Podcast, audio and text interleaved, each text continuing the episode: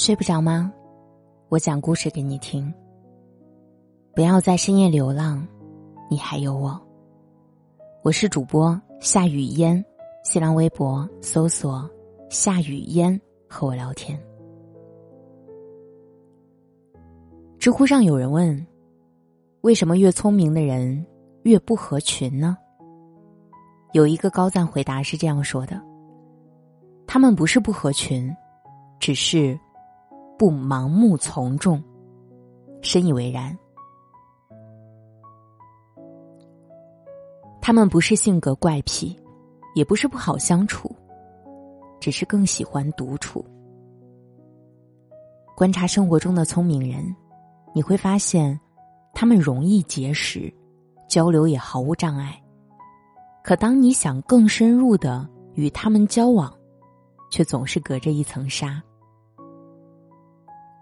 都说，人生的最高境界是内心的丰富与安宁。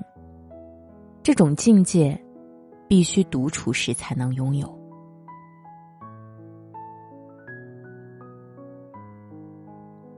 聪明人往往很少社交，不是他们不喜欢交友，而是他们对朋友有自己的选择，不会浪费时间去经营低效人脉。正如《思维力》的作者王世民所说：“在你的价值未有效建立之前，不要浪费精力在圈子上。若自身没有交换价值，一切社交都是无效的。好的关系都是势均力敌，同频的人才能走到一起。古人云：‘物以类聚。’”人以群分。看过《奇葩说》的人应该都知道，詹青云和傅首尔是两个非常强的辩手。台上对垒时，两人言辞犀利，思维敏捷，针尖对麦芒。台下，他们两个却彼此欣赏。詹青云说：“傅首尔诙谐幽默。”傅首尔对他称赞说：“听青云辩论，就像被风亲吻。”两个文化底蕴深厚、实力相当的人，无论是台上博弈还是台下交流，都能轻松自如，不生嫌隙。人与人相处讲究思想上的门当户对，不同频的人很难走到一起。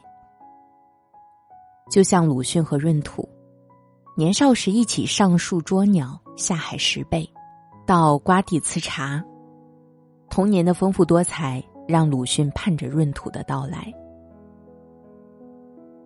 可时隔三十年，两人再次相见，已找不到当年的亲密和欢畅。闰土身上不再有年少时的意气风发，而是一个饱经沧桑、唯唯诺诺的中年男人。由于生长环境不同，他俩活在截然不同的世界；由于成长速度不同。两人在三观和认知上已渐行渐远，地位悬殊，营造不了平等的关系；价值不对等，感情维系不长久。正如比尔盖茨所说：“这个世界并不在乎你的自尊，只在乎你做出来的成绩，然后再去强调你的感受。”生活。是残酷和现实的，你的能力配不上拥有，你苦苦经营的人脉没有一点价值。人生不是独角戏，人与人之间都是相互的，没有人愿意一直向下兼容，也没有人能做到一直向上仰望。好的关系都是势均力敌，同频的人才能走到一起。乔布斯说过：“你的时间有限，不要为别人而活，不要为教条所限，不要活在别人的观念里，勇敢的去追随自己的心灵和直觉。人生苦短，我们无需委屈自己迎逢他人。不把精力浪费在毫无意义的事上，珍惜当下，专注自己擅长的领域。八十岁的摩西奶奶本是颐养天年的年纪，却执笔写小说、办画展。他的画不拘一格，有素描，有油画，有花草动物，有丘陵沟壑。每一幅画都栩栩如生。他临摹梵高的向日葵，像珍品一样热烈灿烂。他热爱学习，已出了两本有影响力的书。他更爱画画，生活中的每样东西都是他创作的来源。有记者问他：“已是古稀之年，为何还想画画和写作呢？”他微笑的回答：“小时候生活困难，没有条件；成年后为生计奔波，没有时间。现在子女已成家立业，想做些自己喜欢的事情。每天他除了吃饭、睡觉、锻炼身体，就是画画和读书。偶有空闲。”也是跟写作和画画的朋友来往。冯骥才曾说：“平庸的人用热闹填补空虚，优秀的人以独处成就自己。余生不长，取悦别人不如强大自己。不能延长生命的长度，却可拓展生命的宽度，增加生命的厚度。”不为无关的人浪费时间，不为没意义的事耗费精力。垃圾社交不如独处，朋友遍天下，不如知己两三人。越聪明的人越懂得，在有限的生命里，把时间留给重要的人和事。韩寒曾说：“一个人能走多远，要看他跟谁同行；一个人有多优秀。”要看他有谁指点。一个人有多成功，要看他与谁相伴。不管是职场、友情还是爱情，都是如此。父母爱情中的安杰是个受过教育、见过世面的资本家大小姐，嫁给海军司令为妻，在岛上当一名教师。邻居跟他套近乎，他从不参与八卦；远亲跟他攀关系，他除了招待，不卷入鸡零狗碎。岛上生活艰苦，他却能把日子过得精致，在院子里种满鲜花和青菜，支起葡萄架。工作累了，生活烦了，便约志趣相投的葛老师到家中喝咖啡。坐在春意盎然的院子里，品着香气四溢的咖啡，谈天说地。连外来写生的夏老师都被安杰的气质吸引，夸她是有格调的女人，邀请他当模特。三人聚在一起时，谈古论今，聊画画，吹口琴。别的军属都被柴米油盐熏得灰头土脸。安杰除了工作生活，却懂得充实自己的精神世界。好的人脉是一种滋养。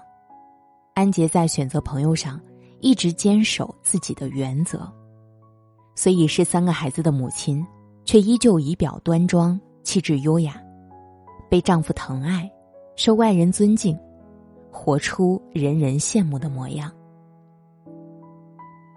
整理人际关系。一杯咖啡的时间就够了。这本书中说，能量是宝贵的资源，损友会像水蛭一样附在人的身上，慢慢吸走你的能量。优质的人脉，同频的好友会激发你生活的热情，把负面的情绪及时清理，把正能量传递给身边的亲人和挚友。在优胜劣汰中不断重塑、完善自己。越是聪明的人，在社交上花的时间越少，因为他懂得人脉不在别人身上，而是藏在自己身上。韩寒在成名之前很少交朋友，同学们成群结队嬉笑玩耍，他却特立独行的写自己的故事。大多数人活成普通的样子，他却成为文坛上一颗耀眼的星星。别人说他冷漠不合群，而高晓松却觉得韩寒是最靠谱的朋友。高晓松酒驾入狱期间，他执导的大武生正准备上演，他只跟韩寒打了一个电话，说：“电影首映时，你有空去捧个场吗？”韩寒一口答应，马上给高晓松做宣传。上映当天还在外地赛车的他，一结束便马不停蹄的赶到现场为高晓松捧场。高晓松和韩寒在节目中说：“朋友不在多，贵在精。落寞寂寥时的推心置腹，远胜于风光时酒桌上的觥筹交错。雪中送炭的朋友，比锦上添花的朋友更有温情。就像作家雪小禅曾说：‘人到了一定年纪，是往回收的，收到最后，三两知己。’”一杯浅茶，把生活活成自己想要的样子。真正的聪明人，会对多数人亲和，却只跟少数同频的人深交。时间对于他来说就是生命和价值，必定珍惜。我是主播夏雨嫣，谢谢你听到我。如果喜欢本期节目，记得点个赞。晚安。